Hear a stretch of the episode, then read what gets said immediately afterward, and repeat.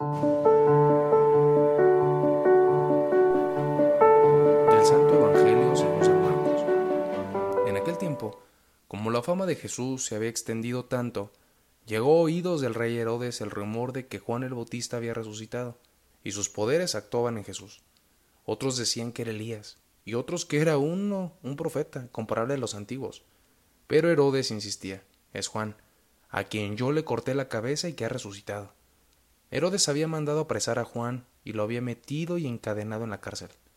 Herodes se había casado con Herodías, esposa de su hermano Filipo, y Juan le decía, no te está permitido tener por mujer a la esposa de tu hermano.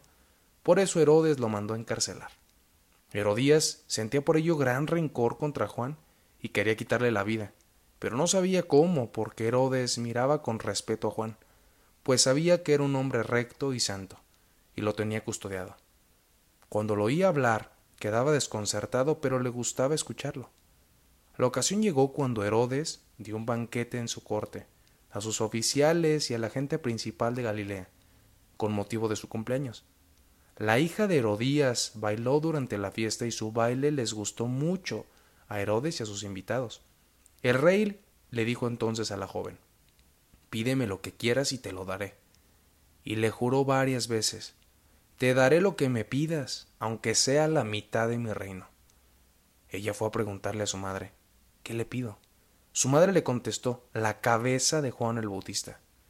Volvió ella inmediatamente junto al rey y le dijo Quiero que me des ahora mismo en una charola la cabeza de Juan el Bautista. El rey se puso muy triste, pero debido a su juramento y a los convidados, no quiso desairar a la joven, y enseguida mandó a un verdugo que le trajera la cabeza de Juan. El verdugo fue, lo decapitó en la cárcel, trajo la cabeza en una charola, se le entregó a la joven y ella se le entregó a su madre. Al enterarse de esto, los discípulos de Juan fueron a recoger el cadáver y lo sepultaron. Palabra del Señor. Hola, ¿qué tal? Soy el Padre Jonathan Arias. Nos encontramos ya en 3 de febrero del 2023. Le agradecemos a Dios porque su gracia es constante y le pedimos que nos ayude a percibirlo siempre en todos nuestros días y en todos nuestros pasos. El día de hoy nos dejamos inspirar por Marcos.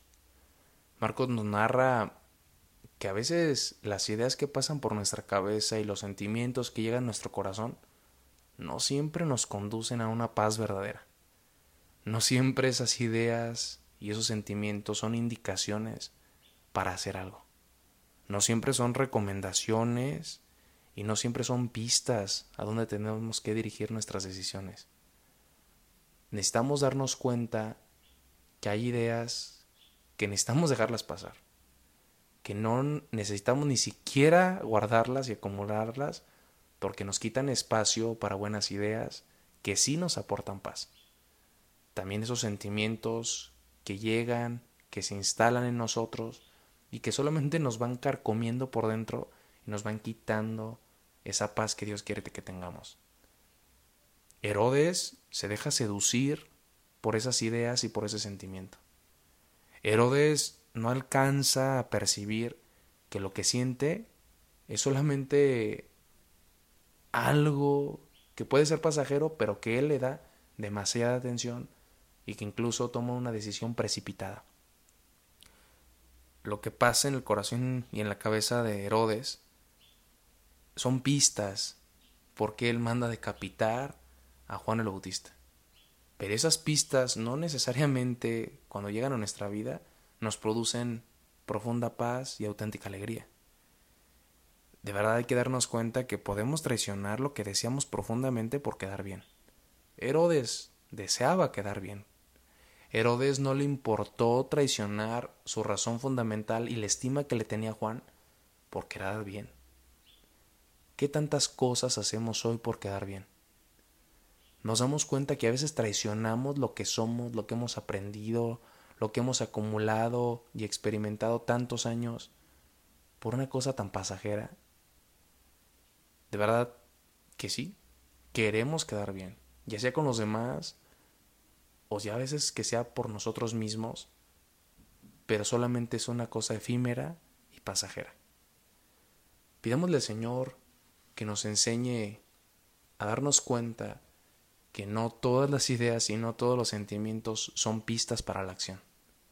Que el Señor nos dé el don del discernimiento para poder separar y reconocer lo que debe permanecer y lo que debe de pasar. Que el Señor nos enseñe a poder, a poder descubrir los deseos profundos de nuestro corazón, para que solamente así podamos encontrar lo que sí es voluntad de Dios y lo que sí nos trae una auténtica paz y una plena alegría. Señor, que sepamos reconocer cuáles son las pistas de tu amor y que sepamos identificar aquello que nos confunde, que nos quita la paz y que hace que podamos perdernos. Ayúdanos, Señor. Esto fue Jesús para Millennials. Hasta pronto.